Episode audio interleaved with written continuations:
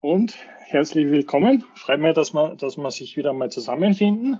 Und eine besondere Freude ist es mir heute, ähm, dass ich den Anton, den Greg und auch den Konstantin überzeugen konnte, dass sie zu uns kommen. Ähm, und ich glaube, wir kennen, also wir kennen uns jetzt schon, auch sehr kurzfristig. Ähm, Anton, magst du mal kurz vorstellen, wer du bist, wo du herkommst, was du treibst? Äh, ja, bin der Anton. Ähm, bin seit inzwischen knapp 19 Jahren selbstständig in der Hosting-Branche. Bin neben Michael in Nürnberg daheim wie man es vielleicht hört, ähm, kein Österreichisch, sondern Niederbayerisch an der Stelle. Äh, ich versuche allerdings das Ganze so etwas zu unterdrücken. Ähm, meine Themen, die so im Allgemeinen da sind, ähm, ich würde mich als Generalist bezeichnen. Das heißt, ich mache vom Stromstecker und Netzwerkkabel alles bis HTML und nach CSS hört es für mich dann entsprechend wieder auf. Und dementsprechend passt natürlich da GitLab und alles in dem Umfeld hervorragend hinein. Gerade zum Thema Automatisierung ist das perfekt, was das Ganze angeht. Hello. Perfekt. Servus. Hi, servus. Perfekt. Sorry. Äh, kein Problem, Konstantin. Bitte stell dich kurz vor. Oh, schon wieder. okay, ähm, mein Name ist Konstantin. Ähm, ich arbeite seit ungefähr zehn Jahren äh, bei der Wessler AG und äh, bin hier mittlerweile im Infrastrukturteam gelandet. Ähm, es ist so ein bisschen, ich sag mal, Zuarbeit für, also wir, wir stellen sicher praktisch, dass die Entwickler arbeiten können. Wir entwickeln Tooling, wir machen CI-Engineering, ähm, alles außenrum. Ja. Genau, und der Hintergrund, warum ich dich jetzt gleich äh, mitgenommen habe, ist, wir haben uns am Vormittag bei, bei unserem wunderschönen Webcast getroffen ähm, und haben wir die Idee gehabt, naja, die, die ganzen spannenden Themen, die wir so teilen. Das wäre eine coole Geschichte, wenn wir es ein bisschen in größerer Runde äh, ausbreiten könnten, uns gegenseitig kennenlernen. Ähm, und der zweite im Bunde ist der mhm. Greg, der sich auch kurz, der kurz Hallo sagt und kurz sagt, wer er ist.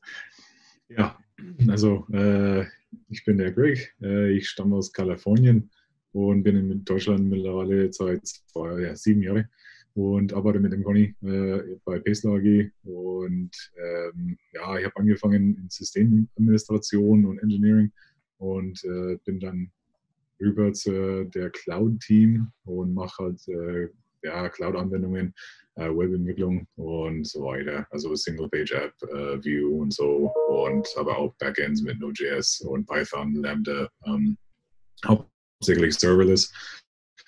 Ähm, Genau. Und ja, das ist das. Perfekt. Ich gebe mal in der Mitte sitzt bei mir der Nico. Ähm, kurz die Runde weiter. Ich bin nicht in der Mitte. Ich bin oben in der Mitte. Zumindest bei mir. ja, äh, mein Name ist Nico. Ich bin im Prinzip so ein bisschen in der Container Kubernetes DevOps Richtung unterwegs. Ähm, ziemlich laut fokussiert. Dadurch auch ähm, ab und an mal GitLab äh, bin auch ein GitLab Hero, red mal immer wieder über GitLab, äh, red im Allgemeinen ab und an immer über irgendwelche Sachen auf irgendwelchen Events. Ähm, ja, genau. Wie schaut es mit Philipp aus? Ja, äh, genau. Ich bin Philipp, aus dem Norden, aus Hamburg. Ähm, ja, äh, bin hauptsächlich Entwickler, hauptsächlich Backend leider. Äh, leider nicht so viel mit äh, CI mehr beruflich zu tun, dafür privat sehr viel mittlerweile wieder. Genau, und leite in Hamburg die Meetup-Gruppe für GitLab. Genau. Ja. Genau, Wie ist das Wetter bei dir? Zu sonnig, zu sonnig. Ich habe hier 30 Grad im Schatten. Oh Gott, oh Gott. Fake News. Ja. Magst, magst du zu unserem Gewitter, Gewitter kommen äh, in Nürnberg und so? Also zumindest außerhalb von Nürnberg. Kann man das irgendwie sehen? Spiegelverkehr oh. wahrscheinlich, oder? 29,5. Ja, genau. Das ist hinter den Gardinen. Fragen wir doch einmal, wie das Wetter in Kärnten ist, beziehungsweise wie er in Kärnten sitzt. Bewölkt. Das geht an mich, Mario, mein Name. Ähm, bin ja Strava tätig äh, als ja, Backend-Engineer. Wir machen alles so rund um Container, äh, GitOps, GitLab, äh, stellen für unsere Softwareentwickler Infrastruktur zur Verfügung On-Prem, in der Cloud, überall. Also ja, in dem Kreis unterwegs. Und das Wetter, wie gesagt, bewölkt, bewölkt. Wie ist denn das Wetter in Niederösterreich? Ja, besser als beim letzten Mal, aber bewölkt. beim letzten Mal kagel von dem her. Ähm, ja, mein Name ist Michael Eigner. Ich arbeite für die Firma ZKW Lichtsysteme GmbH in Wieselburg in Niederösterreich. Äh, wir machen äh, Scheinwerfer für die Automobilbranche. Ja. Und äh, mein Job ist es, äh, ich bin Softwareentwickler hauptsächlich, bin aber auch Product Manager im Endeffekt äh, und entwickle ein High Performance Computing Software für Raytracing, als auch kreditiert die Software selbst, als auch Integrationen in die Software, alles für den Inhouse gebraucht. Das heißt, bei uns gibt es nichts Open Source oder irgendwas, das ist alles für Inhouse. Und äh, ja, GitLab nutzen wir selbst seit puh, vier Jahren mittlerweile. Quasi äh, alles, was GitLab quasi der Community Edition hergibt, mehr oder weniger. Und äh, ja, mache sehr viel Continuous Integration, sehr viel selbst, sehr viel, sehr, sehr viel C++. Also das ist 95 Prozent des Tages. Ähm, ist im Endeffekt, die Software, die wir bauen, ist im Endeffekt vergleichbar mit so ähnlich was wie Google Chrome vom Look and Feel. Da ist kein Browser, aber das Tab-System und so ist ähnlich. Ja, und mache auch von ja, Python-Ding HTML, wenn es anfällt. Also würde mich auch eher als Generalist mittlerweile bezeichnen. Aber kein Kubernetes, kein Serverless leider. Das kommt alles noch. Wir warten jetzt noch ein paar Wochen, bis wir uns dann alle so gut kennen, dass jeder das andere vom anderen ausprobieren möchte. Ähm, ja, also mich kennt hier ja alle. Ich bin der Verrückte, der diese komische Idee hat von diesem komischen Käffchen, wo es jeden Österreicher wahrscheinlich die Zehennägel aufrollt. Weil sowas sagt man dort nicht. Ähm, aber ich bin mittlerweile seit acht Jahren in Nürnberg und ähm, Fränkisch kann ich noch nicht so gut. Aber ich habe gelernt, dass man österreichischen Dialekt auch versteht hin und wieder. Deswegen ist es mir wurscht. Ähm, und ja, wir versuchen oder wir haben uns ein bisschen so in, nur mal kurz meinen Screen sharen, wenn ich das wieder zusammenbringe. Ähm, wir versuchen oder wir organisieren uns für alle, die jetzt neu dazu gestoßen sind, ähm, wir haben früher mal ein Google-Dokument gehabt, wo wir die Agenda dran geschrieben haben. Mittlerweile haben wir ein eigenes GitLab-Projekt zu dem Thema aufgemacht ähm, und schreiben mehr oder weniger die Agenda einfach in einem neuen Issue. Das mache ich momentan manuell auf, aber kann natürlich jeder anhand von einem Template. Und rein, rein von der Organisation her, der Mario macht netterweise den YouTube-Livestream. Und wir haben angefangen, ein bisschen ähm, die Webseite neu zu bauen. Also früher war Everyone Can Contribute .com äh, die lustige Animationsdemo von mir, von meiner Bewerbung bei GitLab. Äh, mittlerweile ist das auf .dev gewandert und .com ist für unsere illustre Runde quasi reserviert oder steht zur Verfügung. Ähm, und die Tochter von, von Mario hat netterweise äh, die Webseite mal gebaut mit Hugo. Also es wird über, über GitLab-Pages ausgerollt. Ähm, und ich habe mir jetzt irgendwann die Woche mal rumgespült mit äh, mit dem äh, Hintergrundimage, weil mir persönlich eigentlich der, die Erdkugel und der Weltraum besser gefällt im, im Slogan von Everyone can contribute. Ähm, und ansonsten haben wir da eigentlich sehr viel gemeinsam dran geschraubt. Das heißt, Merge Request aufgemacht, Änderung vorgeschlagen, drüber geschaut und dann gemerged. Ähm, und das Schöne dran ist, ähm, äh, der Mario hat die Review-Apps so eingebaut, äh, dass sie quasi äh, direkt verwendbar sind. Ähm, das heißt, wenn wir jetzt was ändern an der Webseite und einmal schauen wollen, wie das ausschaut, ähm, dann baut der Merge Request im Endeffekt auf everyone can contribute.gitlab.io mit dem Hashref und, und schieß mich tot quasi einen eigenen Präfix auf, wo man sich das Ganze anschauen kann. Super praktisch, weil ähm, ich muss jetzt gestehen, ich habe kein lokales Entwicklungsenvironment. Ich habe auch keine Ahnung, wie Hugo funktioniert. Ähm, aber solange ich was anklicken kann und was anschauen kann, ist das super.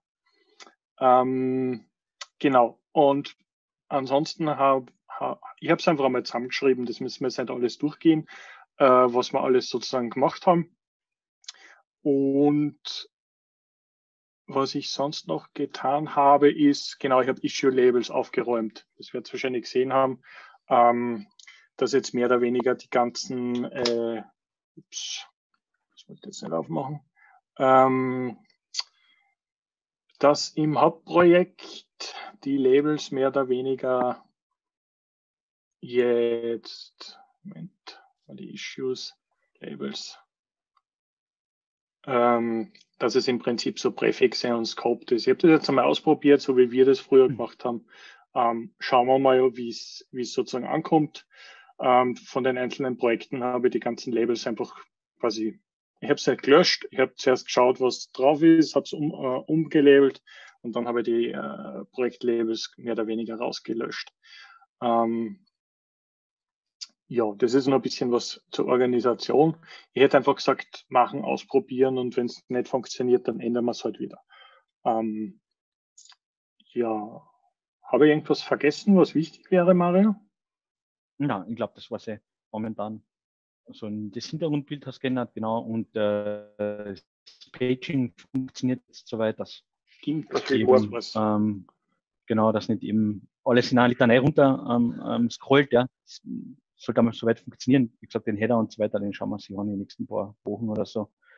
Und man kann jetzt auch draufklicken und was ich noch gemacht habe, das war eh ähm, mit dem, mit dem Post ähm, bezüglich dem äh, Mermaid, dass das Ganze auch shareable ist. Ja. Das heißt, ah. dass auf Twitter ein schönes ähm, Bildchen dabei ist und dass im Endeffekt die, die ersten, keine Ahnung, 180 Zeichen von dem jeweiligen Post dann als Description ersichtlich sein und so weiter. Ja, ja also Sehr wenn man jetzt den URL da oben nimmt und den dann äh, keine Ahnung, bei Twitter, Facebook, wo er immer reingibt, dann, dann sollten die Metadaten so zusammenpassen, dass ähm, da was Sinnvolles rauskommt, ja. Also das Preview kriege ich jetzt ja. wahrscheinlich nicht. Na, das geht am besten ja, auf, Twi auf, Twitter leer ähm, Card Validator. Also einfach hier oben Twitter leer Card leer Validator. Dann kommst du zum Twitter Card Validator. Was Card? Ähm, einfach weglöschen, genau, leer, also nicht twitter.com, sondern einfach nur also Google. Genau, Ach so. Google. genau, deswegen Twitter le, le, leer. Gedacht, Card, was für? Ja, ja, genau der, genau der. genau, da Enter drückst. Okay, ich meine, es geht auch dann, hä? Was ist ja, das für ein genau. Leer ja, Leerzeichen? Dann auf dem ersten drauf. geschrieben. Ja, nein, nein, nein, nein. Und dann da den, den, den Kartul reingibst, genau. Stimmt, das kenne ich ja eigentlich, ja. Genau, dann kommt halt der raus. Hm. Geil. Super. Äh, vielen Dank. Ein bisschen leichter scheren kann, weil sonst ist das ein bisschen mühsam. Ja, das habe ich eh schon gehabt, das habe ich von unserer Seite, also von meiner anderen privaten Seiten runterkopiert. Wieder was gelernt. Das ist praktisch. Ja, vor allen Dingen ähm, schaut da nicht, wenn man einfach die Best Practices zusammensammelt, weil jeder, der sich das jetzt Nein. anschaut, ähm, kann, da, kann davon lernen. Und wir haben ja den Source Code unter MIT gestellt, beziehungsweise alles, was da drin rumflackt. Ähm, das wird dann schon passen. Mhm. Ähm, genau. Ich habe noch, ähm, das Mehrwert muss ich mir immer noch anschauen, aber ich weiß jetzt, wo ich es finde. ähm, geht, geht übrigens, bin ich draufgekommen jetzt, wie ich mein, äh, das Proposal geschrieben habe für die GitLab Commit. Äh, geht auch in Google Docs. Hm, genau. Tatsächlich. Ja. Ist echt praktisch. So, ich muss kurz einen Kaffee trinken, bin ein bisschen müde heute. Ähm, ich bin mir die Angewohnheit vor Webcasts oder Training schlecht zu schlafen. Ähm, ja, und ich habe noch, ich habe noch ein paar Ideen bezüglich Blogposts. Ich würde gerne das Pages und Review Apps Ding äh, dokumentieren bzw. verbloggen. Ähm, aber das ist wie so ein, wie sagt man da, wenn man Zeit hat, dann hat man meistens keine Zeit dafür und ähm, mir rinnt irgendwie die Zeit aus den Fingern zur Zeit. Ähm, aber ja, jeder, jeder, der mehr oder weniger einen Blogpost schreiben möchte oder da mitmachen kann, äh, mitmachen möchte, kann im Endeffekt einfach einen Merge Request aufmachen und das als Hugo Blogpost dann raushauen. Da gibt es eine kleine Doku dazu. Mhm. Ähm, genau. Und wir, die Idee von dem Ganzen ist auch für, für Konstantin, Craig und Anton, wir wollen einfach unser aller Wissen, weil wir kommen aus vielen unterschiedlichen Ecken, halt gemeinsam teilen und da die Möglichkeit schaffen, ein bisschen drüber zu schreiben. Und je nachdem, wie, wie organisch das wächst, ähm, schauen wir einfach, wo wir dann hinkommen. Ähm, das ist so ein bisschen die Idee dahinter. Ähm, also ansonsten. kurze Frage. Also ich habe neulich so ja, Bash Skript geschrieben, äh, womit ich dann die verschiedenen, also ich, ich habe so, ja, wie heute gesagt, na, die verschiedenen Microservices und ähm, ich musste dann irgendwie durch 25 verschiedene Repos gehen und das Master auschecken und dann habe ich ja das Skript dafür geschrieben. Also ist es angedacht, sowas einfach in den Blog zu posten oder? Sicher. Also Absolut. sagen wir so, alles, alles, was irgendwie hilfreich ist und am besten aus fünf verschiedenen Ecken kommt. Ähm, wir können auch, und das ist ja eine Idee gewesen, dass wir unseren Gruppen, deswegen ist es eine Gruppe, ähm, dass wir einfach Repos aufmachen und sagen, das ist jetzt ein Code-Snippet für Automatisierung, das ist ein Code-Snippet für Puppet oder Ansible, das ist für Kubernetes. Also alles, was, wo du irgendwie äh, sagst, das, das, das hat mir geholfen und hilft vielleicht anderen auch gerne jederzeit. Und im, im einfachsten Fall machst du einfach einen Blogpost draus und später zieht man es halt in ein Repo raus. Also einfach, ja. einfach machen und tun. Super, vielen Dank. Ähm, das macht mir sehr viel Freude. Hm. Ähm, ja, ähm, Michael Nummer zwei. Du, du, hast, du warst bei den Misk-Punkten dran. Ja, ja, das nur Misk darüber geschrieben. Ja, ähm, äh, ich habe nur eigentlich die Nachricht reingeschrieben, dass ich, ich glaube, das hat man, haben die meisten wahrscheinlich gelesen, dass GitHub jetzt äh, den Master Branch auf Main Branch umbenennen will. Dann gibt es auch schon eine Petition dagegen, interessanterweise. Ja, noch verlinkt. Ähm, hätte mich halt nur interessiert, was, was, was, was eure Meinung zu dem Thema ist, weil ja, es ist ein Name, ja. Mehr eigentlich jetzt gar nicht zu dem Punkt. Oder ist das jedem quasi wurscht? Hauptsache ein Name und fertig. Ich glaube, das sind wir hier in der Runde diejenigen, die zu diesem Thema am schlechtesten mitreden können, wenn man so die allgemeine, einen allgemeinen Tenor der Dis Diskussion folgt. Ähm, ich habe einen Kollegen bei uns in der Firma, der kommt aus Kenia, gefragt, der hat gemeint, naja, ähm, er sieht das Thema aus Selbstbetroffen natürlich sehr, äh, sehr, sehr, er verfolgt das Ganze, sagen wir es mal so. Ähm, hat allerdings auch gemeint, ähm, dass er diesen Namen Master bei Git jetzt nicht unbedingt als problematisch empfunden hätte. Ähm, kann allerdings nachvollziehen, dass andere sagen, okay, daran kann man sich stören. Das ist allerdings dann wieder eine persönliche Entwicklung an der Stelle und persönliche Einschätzung. Ähm, ja, ich finde, man kann es drauf eingehen ich würde auch sagen, wir haben wichtigere und größere und, und sehr wichtige Probleme, die man angehen muss. Ähm, aber warum sollte man da nicht im Kleinen anfangen, wenn sich da das Ganze ähm, dann auch wirklich lösen lässt? Zumindest ist meine Meinung dazu. Mhm. Der Vorteil an also, ist, es ist ein Name. Entschuldige. Ich finde es halt, also technisch gesehen, fände ich es, denke ich, recht interessant. Ähm, ich meine, wenn man sagt, okay, man nimmt jetzt den, den Master raus und wendet den in irgendwas um, macht man es wirklich hart, muss halt jeder nachziehen. Baut man irgendwie so ein Fallback ein, von wegen, ja, Master geht dann auch noch, bis alle irgendwie damit zurechtgekommen sind, kann ich es mir irgendwie auch schon wieder sparen, weil dann werde ich es nie los. Oder mhm. erstmal nicht los. Also bin mhm. recht interessant, was da was dabei rauskommt. Es gibt ja manche, gibt also Branching Strategies, die haben ja gar keinen Master. Äh, ja. Es ist halt nur der Default-Name. Mehr oder weniger. Ne? Ja, aber wenn du den halt einmal genutzt hast, in einem größeren ist, Projekt. Ist schwierig rauszubringen, ja. Definitiv. Ja. Aber du kannst, du kannst ja quasi zwei Branch-Namen drauf machen. Also äh, Möglichkeiten gibt es genug, aber es ist schwierig. Und technisch, äh, wenn das irgendwo in Script-Code eingebrannt ist oder irgendwas, wird es dann, glaube ich, noch viel schlimmer, ja. Ich gehe davon aus, dass es verdammt viele Scripts geben wird, die darauf äh, aufbauen, dass wenn man Git-Clone macht, der Master Branch rauskommt. Zumindest die Skripte. Ziemlich sicher. Ja, sagen wir so, ähm, bei GitLab wird das auch diskutiert. Ähm, dadurch, dass wir alles in Public diskutieren bei Default, mussten wir auch schon diverse Tickets zumachen. Ähm, weil da einfach auch sehr viel, ja, es ist sehr politisch, sagen wir es einmal so. Ähm, und viele Leute echauffieren sich dann auch, ob jetzt zu Recht oder zu Unrecht, sei mal dahingestellt. Ähm, es wird sicher zu einigen Änderungen führen. Ähm, es wird diskutiert, wie man es am besten machen kann, ob man es nur für neue Projekte macht, also klassischerweise, ob dann tatsächlich was dabei ähm, auf die Füße fällt. Ähm, warum man das jetzt macht, mit welcher Motivation, wird genauso diskutiert und in, in Betracht gezogen. Ähm, meine persönliche Meinung zu der ganzen Geschichte ist, wenn es ein ganz, ganz kleiner Baustein ist, der jemandem hilft, und es muss jetzt nicht ich sein oder jemand, der, der in meiner Umgebung wohnt, dann sollte man es einfach probieren. Ähm, weil wenn man nur darüber redet und das nicht macht, dann wird es wahrscheinlich nie passieren. Ähm, aber ja, schau, schauen wir einfach, wo die Reise hingeht. Ähm, ich werde euch auf, auf Stand halten, wenn ich was Neues weiß ähm, zu dem ganzen Thema. Und ansonsten schauen wir aber also ich hätte gesagt, schauen wir einfach auf die, auf die Kernthemen, auf die anderen Sachen, die uns noch mehr interessieren. Ähm, Michael, du hast mir letzte Woche, glaube ich, gefragt wegen Handbook First.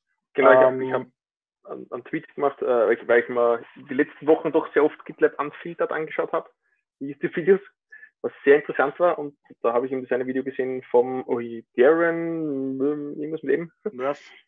Murph.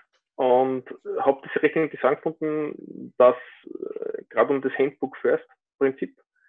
Und ich versuche es auch, ja, aber es ist sehr schwierig durchzuziehen, weil und ich hätte halt sehr interessant gefunden, wie generell bei GitLab kann ich mir das gut vorstellen, alles dezentral, da musst du mehr oder weniger auf sowas dann gehen, ja. Äh, wie das andere handhaben. Also ist das, man kennt Book First, kennt man von GitLab halt, weil das halt wirklich sehr prominent platziert ist. Aber wie das bei euch ist, generell, also die Nicht-GitLabber, wenn man so will, ja, äh, ist das generell bei euch auch repo-mäßig organisiert oder sind das einfach E-Mail-Bomben, also richtig E-Mails da und hin und her schießen, so nach dem Motto? Und weil ich persönlich finde es schwer, also ich habe einen Teil meiner Gruppe nimmt sofort, die sind froh, wenn sie es niederschreiben. Die andere sagen es zwar nicht so, ja, aber du merkst halt, dass sie es nicht gern niederschreiben. Weil es halt manche auch für unnötig empfinden. das wäre halt interessant, wie, wie man das generell handhabt. Weil wenn nicht jeder mitmacht, ist auch blöd. Ähm, also ich kann da sagen, dadurch, dass ich das, das Handbook First auch seit einigen Monaten selbst gelernt habe, ähm, ich habe das früher, wie sagt man da, ich habe meine eigene Dokumentation gehabt und ich bin jemand, der Dokumentation liebt, weil wenn ich einen Fehler fünfmal mache, dann ärgert ich mich, dass ich es nicht dokumentiert habe. Ähm, und ich habe jetzt so meine eine Mischung aus Confluence-Wiki, äh, Git-Repository, Blogposts und anderen Geschichten gehabt. Ähm, und war dann eigentlich sehr fasziniert von diesem, generell, dass es ein Handbook gibt für alles, wo halt alles drinnen steht. Das hilft natürlich extrem, wenn du halt Onboarding beziehungsweise tagtägliche Arbeit machst. Du kannst davon ausgehen, ähm, dass es irgendwo im Handbuch steht. Und wenn es nicht drinnen steht, dann fix es. Also das, das geht relativ schnell in der Web-Idee.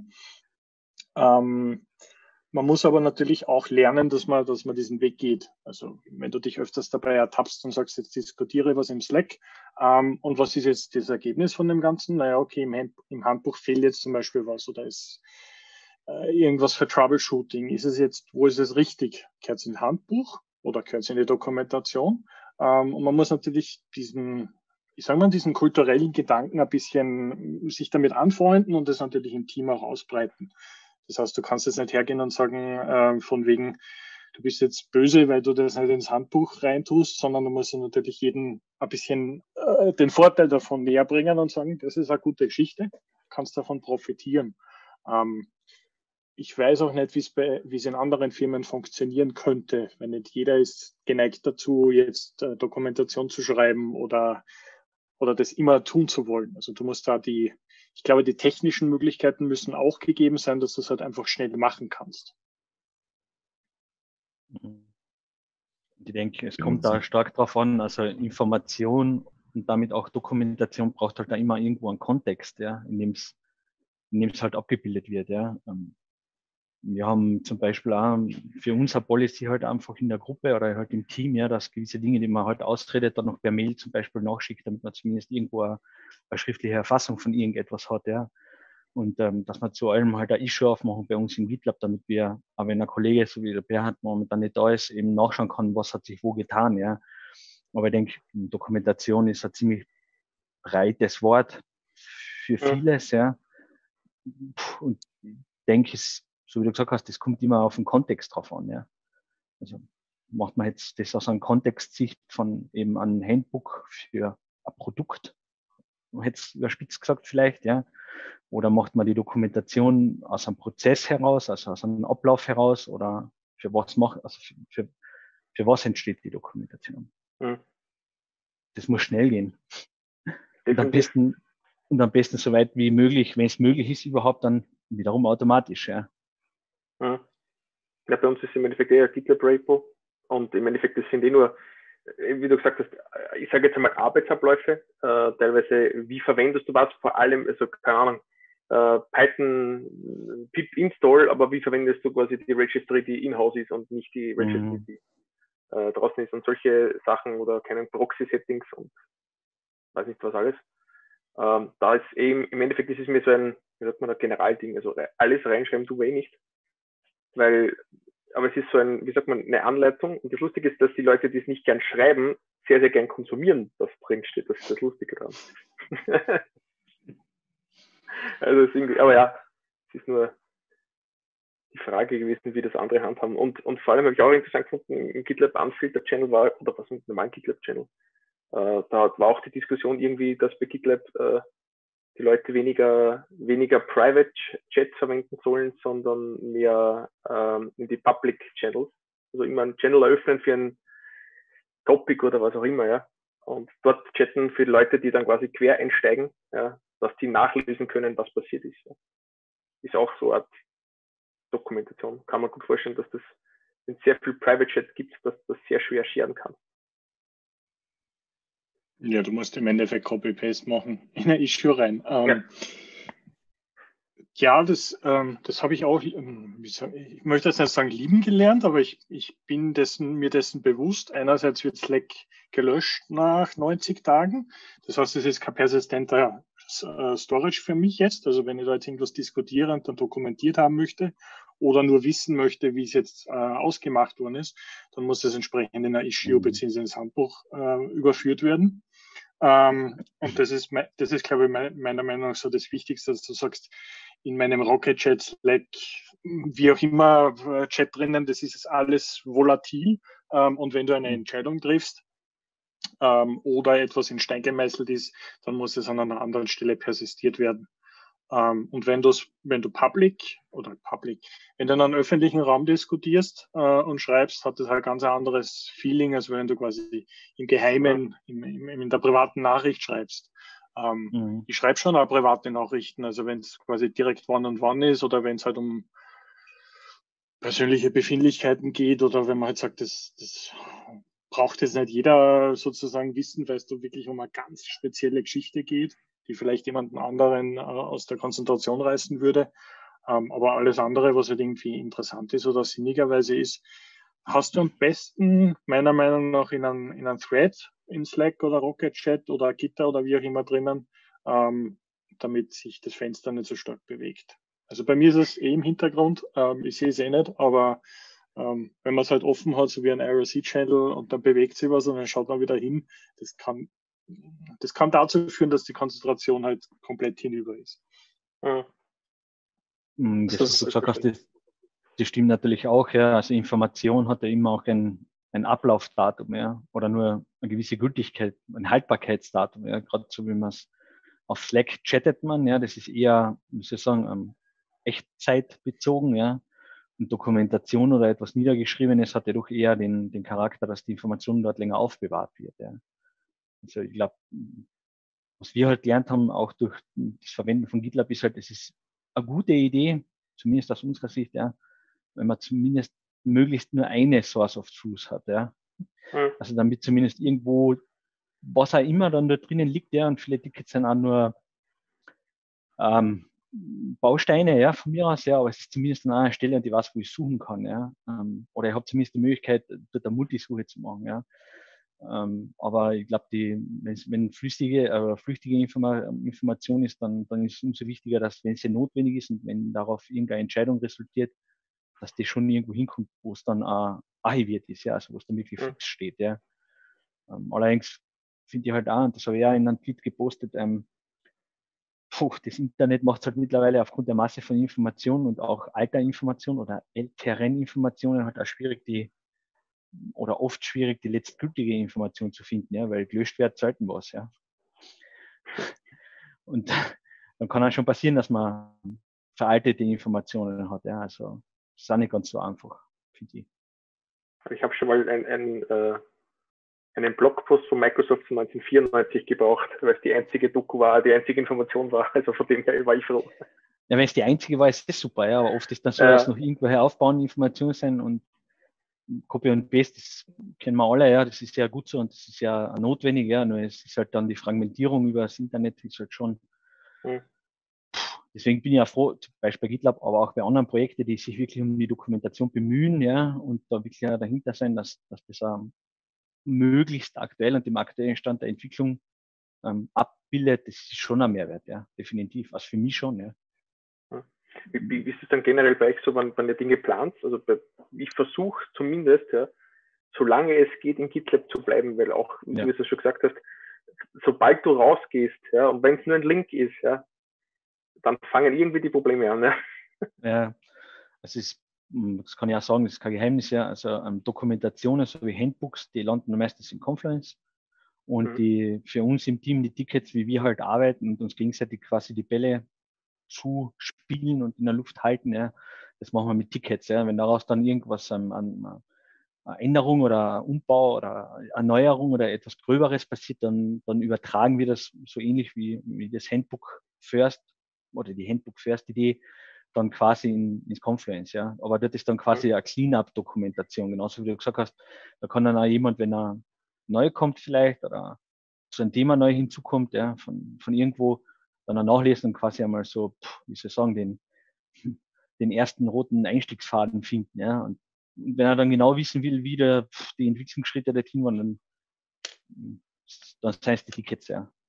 Mhm. Letztendlich ist das Thema mit Handbook First doch eigentlich ja eh ein meines Erachtens kulturelles, ähm, Stichwort Kaffeeküchenchat, ähm, dem wir halt früher, wenn sich zwei Leute, zwei Entwickler an der Kaffeekanne getroffen haben, äh, Dinge dann besprechen, ähm, was man das in Remote nicht mehr haben können. Und genau dieses, diese, diese Abstimmung an der Stelle, die sollte dann halt wirklich meines Erachtens im Handbook stattfinden. Äh, spannend mhm. ist meines Erachtens da halt, was jedes, jeder Einzelne dann als passendes Tool einsetzt. Äh, GitLab habt ihr jetzt offenbar dann ins Confluence übertragen. Ähm, wir haben jetzt mit DokuWiki intern experimentiert. Ähm, ein anderer Kunde setzt auf das ganze Azure DevOps Zeug, was okay ist. Ähm, naja, ist halt Azure. Ähm, das Problem an der ganzen Stelle, das bin ich jetzt als Techniker, ähm, die Dokumentation sollte halt, egal ob es das Handbook oder sonst was ist, dann für jeden halt wirklich nutzbar sein. Und da muss ich leider sagen, ist äh, der, der Workflow mit, mit Merge Requests und so erstellen und Markdown lernen zwar für uns Techniker relativ gut nutzbar, mhm. aber wenn es dann wirklich in die ganze Sales-Dokumentation reingeht, ähm, dann habe ich da persönlich Bauchweh, dass die ganzen Kollegen aus Sales Support und ähnlichen nicht technikaffinen ähm, Bereichen teilweise Probleme haben, diese Inhalte dann auch wirklich sinnvoll zu übertragen. Und das hat dann auch nichts mit, ich kann Doku schreiben oder was zu tun, sondern eher mhm. mit dem Technischen, hat Probleme, äh, eine Markdown-Liste zu erstellen, anstatt halt äh, what you see is what you get äh, im SharePoint von, von Azure dann wieder zu hinterlegen oder das Google Docs-Dokument auszufüllen. Das ist ein super Punkt. Ähm, wir haben nämlich genau dasselbe Problem, also wir bei GitLab. Ähm, also sagen wir so, ich weiß, wie Markdown funktioniert und wie du eine Liste reinschreibst ich kann auch eine CI-CD-Pipeline debuggen, wenn das Deployment von der Review-App nicht geht. Ähm, aber das, das kannst du halt nicht voraussetzen, wenn, wenn jemand kommt und sagt, jetzt schreibe ich einen Blogpost. Ähm, wir, haben, wir haben eine neue Gruppe seit, ich glaube, seit Dezember, die Static Site Editor Group, wo die Kollegen an einem CMS-artigen System, sage ich mal, arbeiten, inklusive dem VisiVic Editor und anderen Geschichten, ähm, dass einfach dieses teilweise Frontmatter, teilweise Markdown ähm, entsprechend wegfällt und dass du im Endeffekt das, das Handbook von uns beziehungsweise irgendeine statische Webseite dann ähm, einfach editieren kannst. Ähm, das ist natürlich slowly und, und iteratives äh, Hinzufügen von Features. Ähm, aber wir haben zum Beispiel die Möglichkeit, oder wir machen das dann aktiv so, wenn wir im, im Handbook was editieren, also ich wechsle jetzt nicht ins Terminal, und klone mir irgendein Git-Repository und mache dann das, sondern das machst du halt im Browser, entweder über die Web-IDE oder mittlerweile ähm, ist ja der, der normale statische Editor besser geworden. Und das Ziel ist einfach, das Tool besser zu machen. Das, bis zu einem gewissen Grad wird das Grad natürlich neu erfunden, weil du damit halt ein Confluence oder DokuWiki oder was anderes nachbaust. Ähm, auf der anderen Seite, vielleicht hilft es in der Zukunft, dass man halt sagt, wenn du in Marketing arbeitest, dann musst du keine Berührungsängste mit Markdown haben, weil du gar nicht weißt, dass im Hintergrund Markdown generiert wird, sondern du schreibst halt mhm. halt einfach. Also ich glaube ich glaube auch, ja, also um, ähm, solche Systeme funktionieren einfach dann besser, ja, wenn die, wenn die Einstiegshürde niedriger liegt einfach, ja. Und die Leute sich einfach ähm, eher darüber sehen, da was hinzuschreiben, ja. Und das vom, vom Kaffee-Chat beim Plaudern, das, das stimmt da, ja, das war früher so, ja, aber das hat ähm, durchaus ein essentielles Problem gehabt, was ich glaube ich schon durch die, durch die Verschriftlichung besser geworden ist, ganz generell, ja.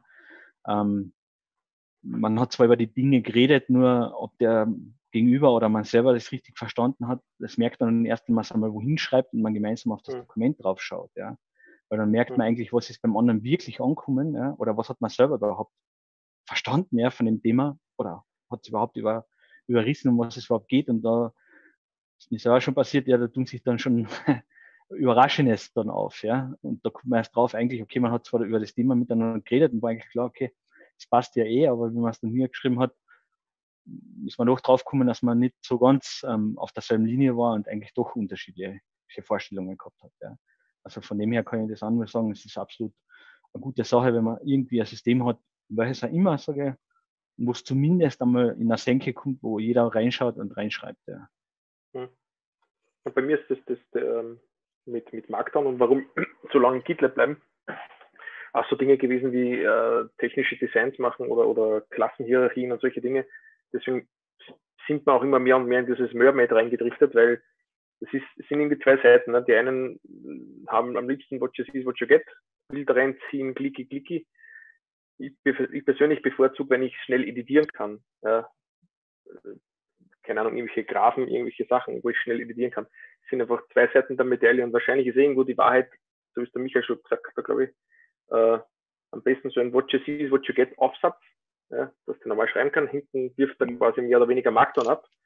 Äh, und du, du als Normalentwickler kannst auch, weil ich würde auch bevorzugen, logischerweise. Ich gehe im Browser rein, gehe dorthin, sage, Edit, keine Ahnung, was wie so aller Notion oder solche, solche Dinge. Ähm, und editiere das dann einfach, klar. Also, dass ich klonen muss, ist auch ein Aufwand, ja, den ich nicht weiß, was ich machen will. Aber es ist halt so, Entschuldigung. Äh, die, was ich auch interessant finde, sind diese ganzen Headless CMS. Ich weiß ja nicht, ob das bei GitLab in die Richtung geht, dass man eben quasi nur mal den, den, den, den, Backend-Bausatz macht und dann baut man mehr oder weniger seine Frontends drauf.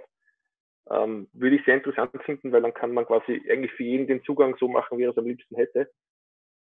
Und, und wahrscheinlich nicht einmal so viel mehr Aufwand ist.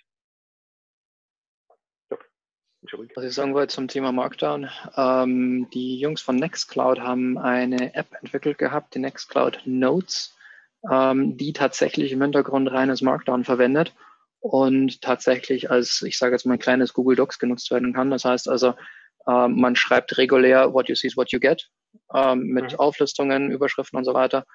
Ähm, Im Hintergrund wird allerdings effektiv eine Markdown-Datei gespeichert was natürlich dann gerade für die Sales-Leute deutlich leichter zu verwenden und zu, zu sehen ist.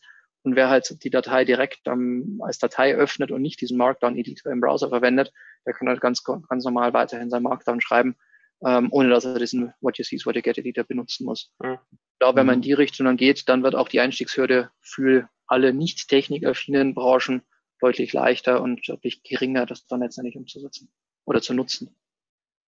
Also zum Beispiel zum Thema Markdown und, und, und sichtbare Änderungen, also diese, diese Panel Views, die finde ich ganz interessant. Ja. Und kennt von euch jemand Stack Edit.io? Sagt das jemand von ja, euch? Ja, das ist eh Markdown mit eh Mermaid und was ihr alles reingeschmissen. Ne?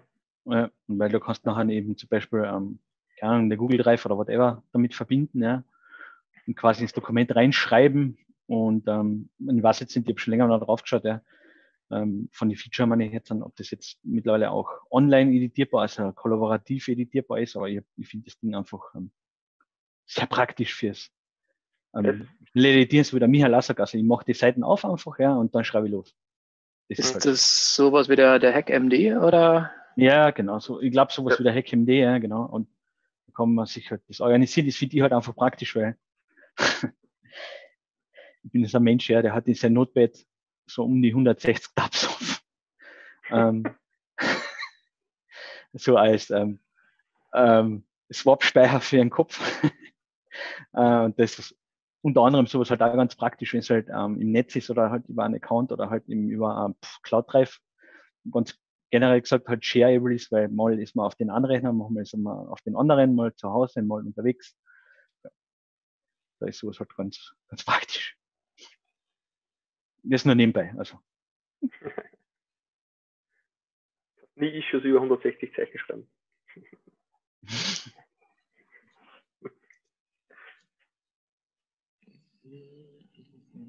Quatsch, Quatschdruck weiter. Ähm, ich suche gerade was. ähm, nee, ähm, suche such ich das später raus. Ähm, ich habe noch ein paar, paar Issues, wie die Roadmap und die Vision von der Statics Editor, Editor hm. Group ist, die aber wahrscheinlich eher auf der Webseite drauf sind. Ich habe jetzt gerade nur eine Diskussion von vor zwei, drei Tagen im Kopf zu dem Thema. Ähm, die anderen zwei Punkte, die ich auf die Agenda noch geschmissen habe, ist ähm, den, den äh, besagten Webcast. Ähm, das Recording ist auch schon da, nur das, dieser Coffee-Chat ist mir jetzt ein bisschen dazwischen gekommen. Ähm, in meinem Slack habe ich drei neue Notifications, wahrscheinlich deswegen. Ähm, werde ich euch dann später nachreichen. Könnt ihr euch gerne anschauen. 45 Minuten oder 50 Minuten waren es, glaube ich, in Summe. Ähm, und äh, die zweite Geschichte, die noch ansteht, ist das 13.1 Release, ähm, wo ich aber ehrlich gesagt noch gar nicht tief reingeschaut habe. Äh, ich habe euch einfach einmal mein, ähm, mein Marketing-Issue verlinkt, äh, wo dann auch der, der Review MR drinnen ist, wenn er dann einmal gebaut ist. Das dauert, glaube ich, nur bis zum 18. jetzt, äh, bis es dann tatsächlich alles von unseren Release-Managern und Blogpost-Managern zusammengebaut wird. Ähm, aber ich weiß, dass ja da, ich glaube, der Nico spielt da gerne ein bisschen rein und der Philipp vielleicht auch. Ähm, ich werde schauen, was jetzt, was mir persönlich in dem Release am besten gefällt und dann meine ganze äh, Twitter-Strategie an dem Thema aufbauen.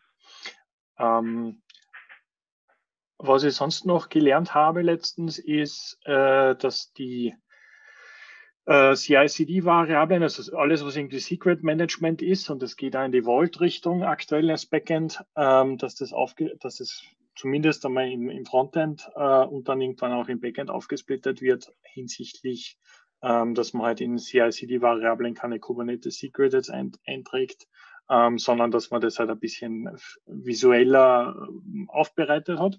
Habe ich das entsprechend da verlinkt, äh, wo das diskutiert wird. Ähm, und war interessant zum Recherchieren, weil es nämlich initial einen äh, zugemachten äh, Merge Request gibt zum Lesen, wo diskutiert wurde, um dann quasi was Neues äh, einzubauen. Ähm, werde auf also ich habe mir subskribiert auf die Issues, ähm, um dann gespammt zu werden. Wenn es euch interessiert, schaut da rein. Ähm, ich glaube, es ist auf 13.2 getaggt aktuell, aber ich bin mir gerade nicht sicher.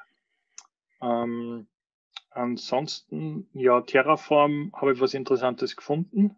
Wen es interessiert dann, ich glaube, der Marcel ist heute nicht da, ähm, reiche ich doch wieder mal den Michael zurück. Ja, das, im Endeffekt, es, es geht in dieselbe Richtung, wie ich das gelesen habe. Da war auf Reddit vor ein paar Tagen ein Video gepostet im Programming Subreddit. Äh, und da ist auch eher mehr um diese Richtung gegangen, äh, dass ich glaube, es ein YouTube-Video mit von irgendeinem Consulter, glaube ich, äh, der ihm gesagt hat, naja, das Problem ist halt, dass man GitLab CI-Files editieren kann und, und, und dadurch kann halt, wenn es am, am, am Runner läuft, na, kann der mehr oder weniger alles machen, was der Runner kann. Ja. Und ich habe das Video angeschaut, muss aber ganz ehrlich sagen, ja, vom theoretischen Standpunkt hat er ja nicht Unrecht, ja. Aber im Endeffekt finde ich, dass er, ja, ich weiß nicht, da geht der große Teil des Vorteils von, von diesem äh, YAML-File im Repo, glaube ich, auch großteils verloren. Und er hat es dann, glaube ich, damit gelöst, dass er gesagt hat, naja, macht ein zweites Repo, Und dann kannst du ja in der GitLab UI sagen, da nimmt von dem anderen das und damit wird dir das quasi überschrieben. Das ist eigentlich umgeleitet, ja. Und das geht in kleinem so. Maßstab noch, noch sehr gut, aber im großen Maßstab funktioniert das meiner Meinung nach so gut wie gar nicht mehr, ja. Und wäre halt interessant gewesen, ich finde, dass der Herr mehr darüber hätte reden sollen, wie man die, wie man die Serverseite, also wie man die Runner absichert, ja, und wie man das halt quasi mehr oder weniger ähm, machen kann und vor allem auch, wie ihr quasi mit solchen Sachen umgeht. Also lasst ihr eure Entwickler quasi mehr oder weniger auf der Maschine machen, was, was ihr wollt. Äh, weil es natürlich schon kontrovers ist, ne? weil du kannst ja jeden Mist reinschmeißen, was der Runner halt kann. Ne? Du kannst noch, weiß nicht, gegen das Internet abschirmen und weiß noch was alles. Ne? Äh, aber am Ende des Tages hast du 15.000 Möglichkeiten, was halt mit dem Ding machen kannst. Ne? Und was du das aber rausgibst, ja, also ich weiß nicht, wie oft wir das haben, dass sich in ihrem Branch ändert sich die CI-Pipeline, die ist nicht gleich wie auf dem Hauptbranch oder auf dem Dev-Branch. Ja. Wenn ich das in einem externen Repo mache, dann kann ich mit dem Ding gleich bald aufhören auch. Ja. Weil dann ja, also du hast zumindest Du, du, hast zumindest ein gewisses Audit-Log dabei, weil jede Änderung durch Git getrackt wird, selbst dann der CI-Config. Das heißt, du findest relativ schnell raus, wer es jetzt war. Wenn es natürlich jetzt ein Public Repo ist, wo jeder sofort Zugriff drauf hat und das nicht über Merge Request Reviews funktioniert, zum Beispiel, hast, ist wahrscheinlich ein größeres Problem. Ähm, das zweite ist natürlich ist eine Vertrauensgeschichte, aber wenn du jetzt mit externen Contractors zum Beispiel in einem Repo zusammenarbeiten musst, ähm, dann, dann kenne ich schon auch den Fall, dass du sagst, du ziehst die GitLab-Serie ja mal raus, kannst es in den Settings eben, ich glaube, das ist seit 12.10 oder 12.9 neu, dass du das halt als externe Quelle angeben kannst in den Settings. Ähm, und hast dann quasi ein, ein Repo, wo das dann drinnen gemanagt wird.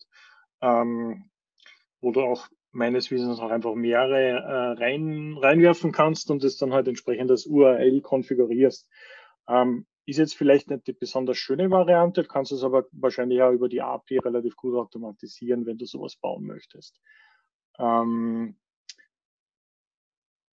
ansonsten grundsätzlich, was, was hin und wieder auch sinnvoll ist, dass man im gleichen Atemzug das Ganze auf Templates umbaut und ein bisschen auf Generalisierung. Ähm, prinzipiell wahrscheinlich, also du könntest auf den Shared Runnern wahrscheinlich so ziemlich viele böse Dinge tun. Ähm, oder auch auf den, auf denjenigen, wo du halt bist. Wahrscheinlich ist es eine gewisse Vertrauensfrage und wie du dann halt in deinem Bereich zum Beispiel deine Container absicherst. Ob das jetzt auf einer spezifischen VM ist, wenn du ausbrichst, passiert halt nichts ähm, außer du, du siehst halt andere Container. Ähm, ja, ist auf der Security-Seite wahrscheinlich jetzt auch nicht so toll. Ähm, vor allem, Wobei, da finde ich, die, die, die Docker-Container sind da noch simpler. Zum Beispiel, wir haben relativ viel Windows-Runner, die halt Bare Metal laufen müssen, weil der Windows-Container ist halt, ja, wir haben viele Dinge, die sind in Compilern, die geht in keinen Windows-Container. Und das ist natürlich, ja, da hast jetzt, ja okay, du kannst eine, eine Virtual Machine spawnen, was du auch mal machen musst, ja, weil es out of the box ja quasi mehr oder weniger nicht dabei ist. Du kannst also eine Virtual Box spawnen und keine Ahnung, was noch alles, ja, und so ein Prem sein muss. Aber am Schluss des Tages ist mehr oder weniger Vertrauenssache. Mehr oder weniger schon, ja. Also da kannst natürlich jedes System so hinstapfen und absichern, aber irgendwann wird es halt so komplex, dass es auch langsam wird. Also wenn du das jetzt dreimal virtualisierst und in eine Sandbox reinwirfst, ähm, dann dauern die Builds auf einmal drei Stunden. Oder mhm. nachdem in Relation halt gesehen. Ähm, ja. Letztendlich ist es doch aber egal, weil wir können jetzt diskutieren, dass man die GitLab CI absichern. Ja, dann haben wir die abgesichert. Dann hast du aber, wie du gerade gesagt hast, die Docker-Container oder die generellen Runner, die noch entsprechend mit da sind. Und wenn wir die dann auch noch abgesichert hätten, dann hätte man auch jetzt nicht das Problem, dass ja die Entwickler in ihrem Code ja theoretisch auch noch machen können, was sie wollen. Ähm, also ist das alles eine Geschichte, wo wir dann sagen muss, wo ziehe ich dann wirklich die Grenze? Was, was erlaube ich einem Entwickler, dass er machen kann? Ich kann ja über Git sowieso alles nachvollziehen, was er entsprechend ver verbricht. Ähm, und wie viel kann ich dann ihm erlauben zu tun, ähm, was unsere Corporate Policy, sage ich mal, hergibt, ähm, mhm. ohne dass dann tatsächlich irgendwas in der Production, sage ich mal, kaputt geht.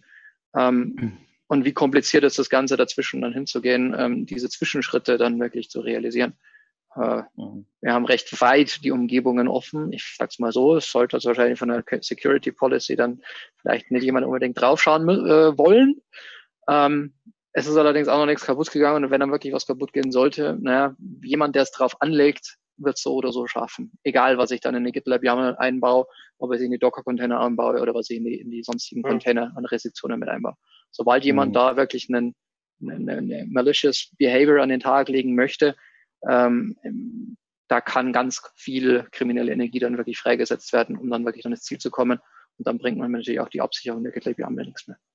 Also, ich, also ich, ich denke ich denk auch, ähm, ähm, das Audit, so wie es auch noch Michael gesagt hat, glaube ich, ist da vor allen Dingen wichtig, ja, mit dem, mit dem GitOps-Ansatz zu sagen, ja, es muss alles in einem Commit, damit man zumindest weiß, wer was wo und wie geändert hat, ist, glaube ich, einmal ein guter Schritt, ja, weil es kommt ja mit, ja.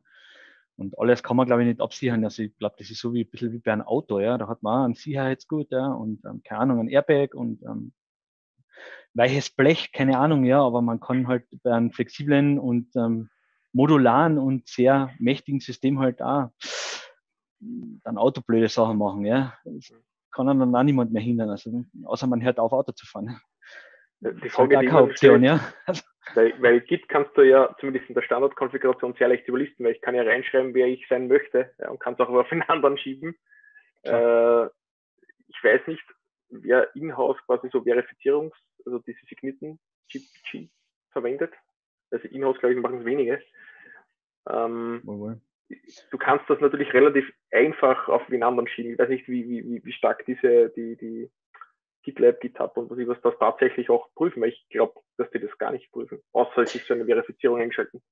Ähm, doch, du kannst in den Settings inzwischen, ich weiß die Versionsnummer nicht, was eingeführt wurde, aber du kannst hinterlegen, dass bei den Push-Rules ähm, hinterlegt wird und geprüft wird, wer der, äh, der entsprechende ähm, Author war und dann nur diese äh, Commits zulässt von einem Author des aktuellen Projektes und dann natürlich die, äh, die Restriktion dann entsprechend mit drauf. Aber ja, ist natürlich auch, äh, ich kann natürlich trotzdem meinem Teammitglied den Commit unterschieben ähm, und validiert werden kann es dann nur über denjenigen, der dann den Upload, äh, den, den Push dann am Ende gemacht hat. Mhm. Genau, also ähm, so eine Sign-Off-Geschichte zu machen, ja, wenn es ist sicher keine schlechte Idee, ja.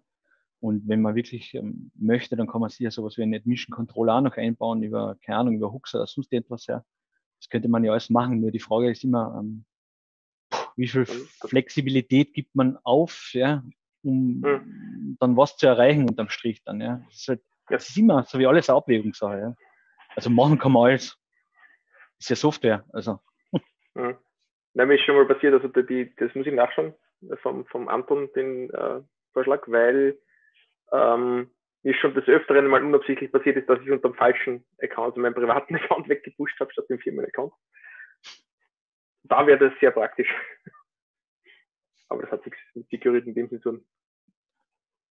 Was, was glaube ich auch noch interessant ist, ist, dass man sagt, man versucht nicht diese Trennung zwischen Entwickler, der nur Code liefert, und was passiert im Deployment? Okay, ist mir alles wurscht, hinter mir das Include, also dieses klassische alte Denken ähm, sondern dass man versucht, alle, alle mit ins Boot zu holen und zu sagen, okay, ähm, du kannst jetzt zwar in deiner CI-Config das und das machen und dann manipulieren, aber hier übrigens, ähm, so schaut es in, in Ops aus, beziehungsweise Security freut sich dann auch, ähm, und du kriegst Verantwortlichkeiten.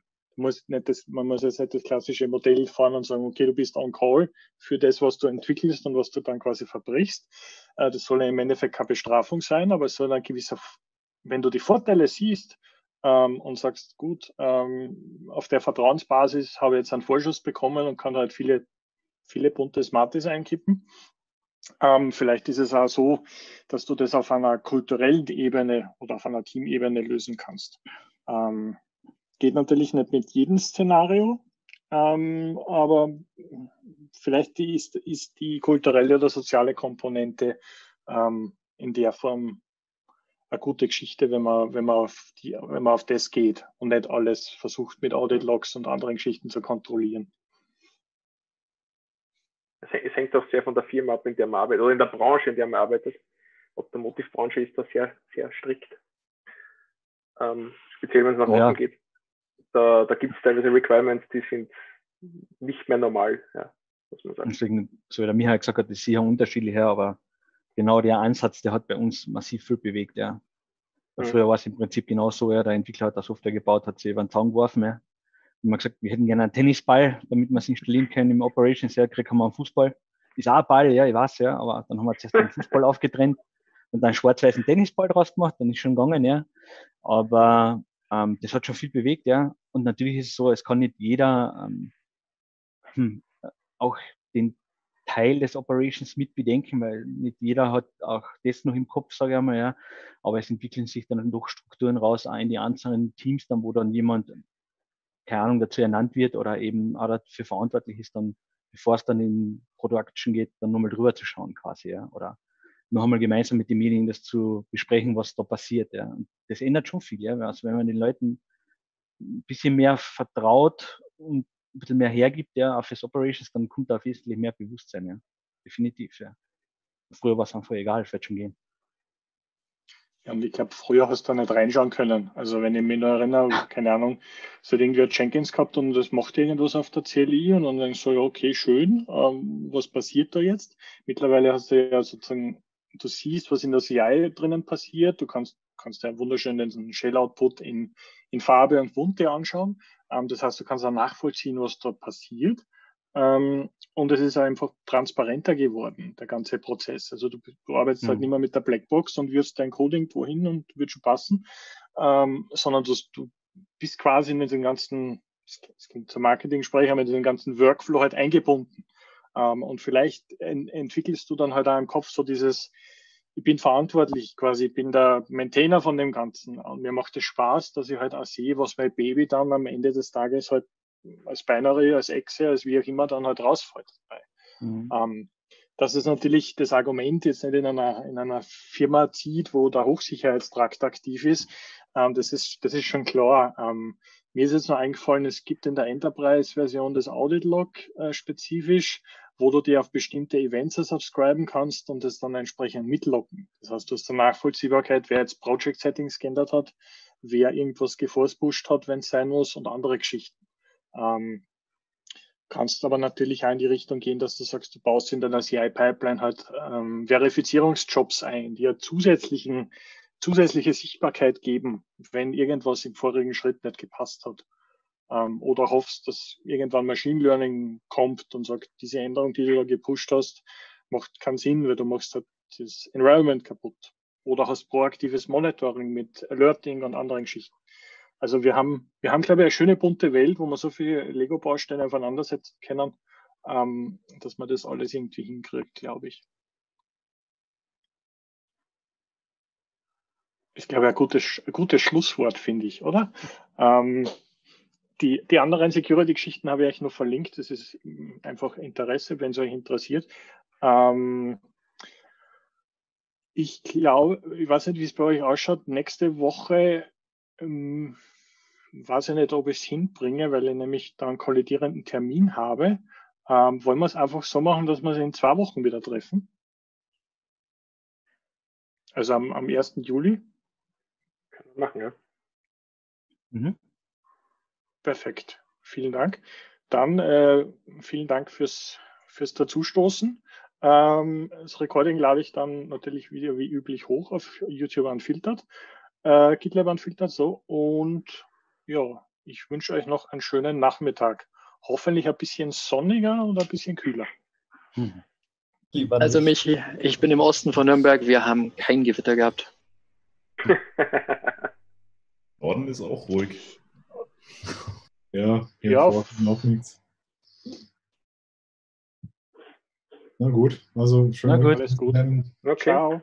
Danke recording has Ciao. stopped.